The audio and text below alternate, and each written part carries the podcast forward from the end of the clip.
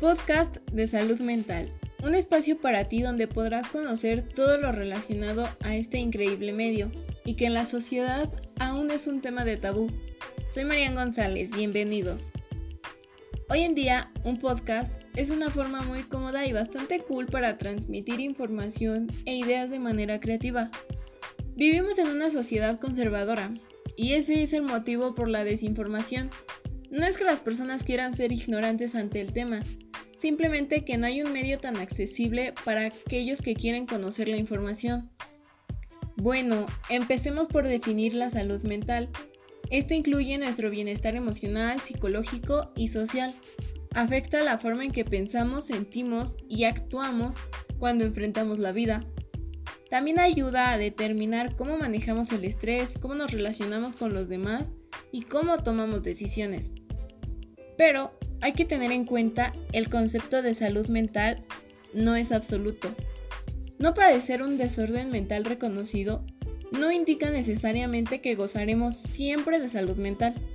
La salud mental es importante en todas las etapas de la vida, desde la niñez, la adolescencia, la adultez e incluso la vejez.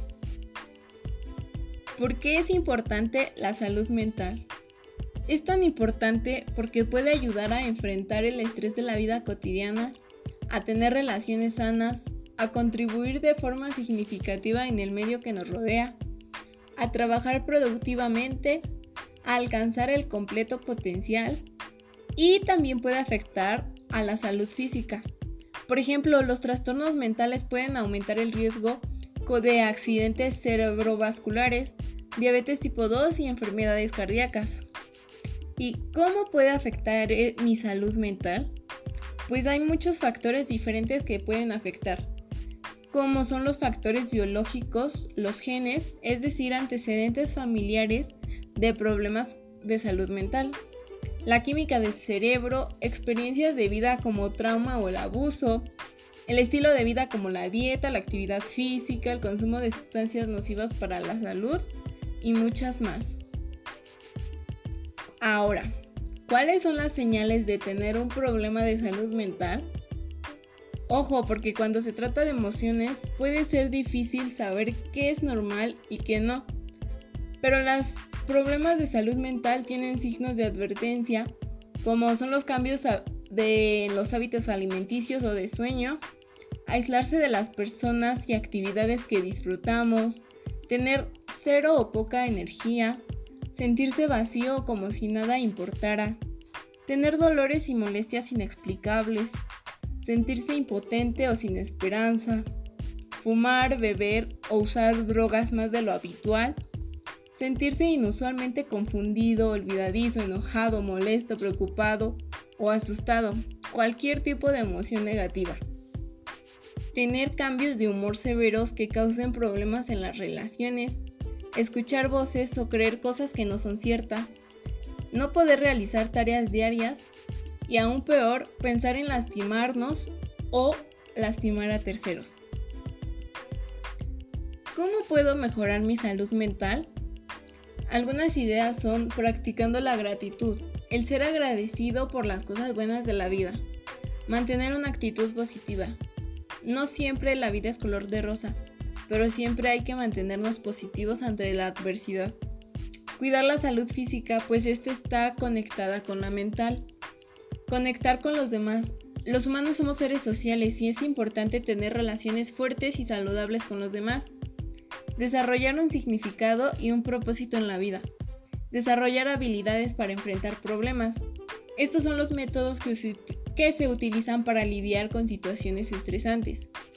La meditación, que es la práctica de mente y cuerpo que consiste en enfocar su atención y conciencia.